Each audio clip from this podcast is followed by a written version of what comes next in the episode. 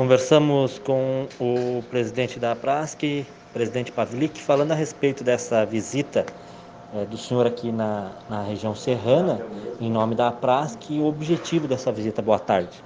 Boa tarde, Joel. É, primeiro, agradecer ao jornal O Momento né, pela oportunidade e dizer que uh, existe muita correria na Prasc. A gente sai, quando sai de lá, é para resolver problemas internos ou locais, né, geralmente ligado ao pessoal que é comandante, aí a gente visita os, os batalhões, fala com os comandantes né, da Polícia Militar, do Bombeiro, os regionais, e a gente tenta ser a voz dos praças junto ao comando para resolver problemas locais, né, que ah, talvez o, o nosso diretor-geral ou o nosso jurídico local não esteja conseguindo resolver.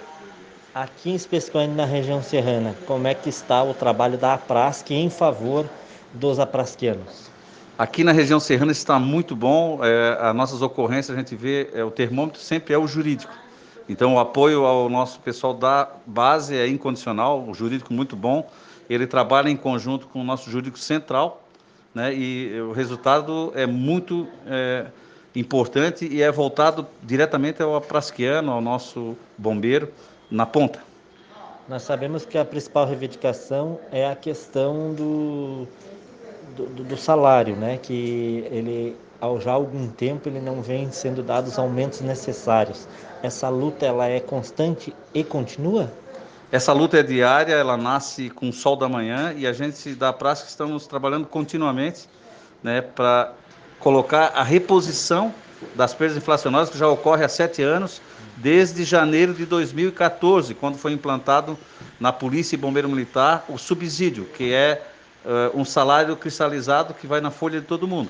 Mas esse subsídio, sem a reposição das perdas, uh, paulatinamente o nosso policial, o nosso bombeiro, ele vai perdendo né, poder aquisitivo e atrás daquela farda tem um pai e uma mãe de família que tem que honrar os seus compromissos no final do mês. Então, eh, a PRASC eh, tem como número um, prioridade número um, a questão da reposição das perdas inflacionárias. Inclusive, teremos aí reunião agora com o governo do Estado e a pauta lá que a gente está reivindicando junto com toda a base da segurança pública do Estado de Santa Catarina é de 45% de defasagens salariais.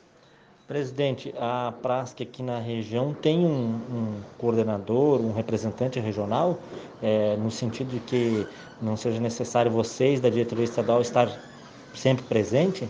Sim, nós temos aqui na região sempre um, um diretor regional né, tanto do BM quanto da PM. Temos também aqui a, um, um, jurídico, né, que seria um diretor jurídico, e a, o objetivo deles é filtrar justamente as ações internas aqui e levar para o grande é, jurídico central ou para o presidente para a gente resolver a nível de comando geral da PM, a nível de comando geral do BM, a nível de, de, de, de regionais também, que são os comandantes regionais, onde a gente equaliza os problemas e resolve, né? Se for problemas a nível operacional, a gente resolve com o subcomandante geral, Coronel Pontes. Se for de, é, na área administrativa, diretamente com o comando geral do bombeiro né, e da PM. E os subcomandantes resolvem sempre os problemas operacionais. Então tem dado certo, né? A gente tem dado uma resposta para a tropa. Estamos aí para e passo, protegendo os nossos policiais, porque eles estão expostos, né? Combatendo o crime, é, correndo atrás é, de segurança até da, da comunidade e da própria família também.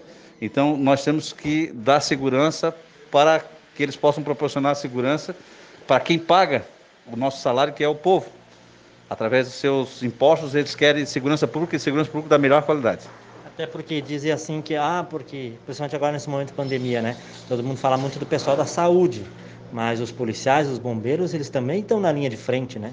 Com certeza, uh, não querendo menosprezar o pessoal da saúde que espera já que chegue alguém contaminado com Covid lá com uh, o equipamento necessário, o EPI, nós da Polícia Militar e do Bombeiro, a gente faz inclusive o, o enfrentamento pré-hospitalar, uhum. é, antes do hospital, ou seja, um acidente de trânsito, uma ocorrência que tem um contato direto, então os nossos policiais eles estão mais expostos que a própria é, saúde na questão de dar uma resposta aí para a sociedade na questão de segurança pública, ou até mesmo né, invadindo a área aí da, da, da, da saúde, é, fazendo aqueles atendimentos pré-hospitalar, que a gente é, costumeiramente salva vidas né, todos os dias por aqui. É, presidente, a Prasca, então, continua, apesar de toda a pandemia, né? Não dá para fazer muitas reuniões, aquela, aquela situação de ficar mais próximo do associado, mas continua é, fazendo o seu trabalho no dia a dia. Nós fizemos esse trabalho dia a dia, estamos ampliando cada vez mais a nossa comunicação, né, uh, aplicando cada vez mais o nosso jurídico e estamos também uh, preparando aí a Fundação Aprasc, que ela vai atender os anseios também na área social dos nossos associados, principalmente aqueles da reserva. Por outro lado, trabalhamos também a questão do plano de carreira, para o nosso policial e o nosso bombeiro ter um plano de carreira de praça decente que possa né, dar para ele né, esperança de melhora tanto para a família quanto para a questão pessoal e social dele, né, que ele possa crescer enquanto policial militar, galgando né, os cargos até chegar a subtenente PM ou BM. Correto. É, presidente Pavilic, obrigado pela entrevista e fique à vontade, nós estamos sempre de portas abertas aqui no Jornal Momento. Eu agradeço, agradeço todo o povo de Lages aí, os nossos policiais aqui, é um, um povo trabalhador, um povo honrado, né, um povo que trabalha em conjunto com a Polícia Militar, bem diferente às vezes do litoral, de outros setores. Então aqui o nosso povo lagiano é um povo que tem a segurança que merece, uma segurança de qualidade. Correto. Esse presidente da Prasc Santa Catarina é comandante Pavlik, conosco hoje também na programação, aqui dentro da, da sala de redação do Jornal Momento.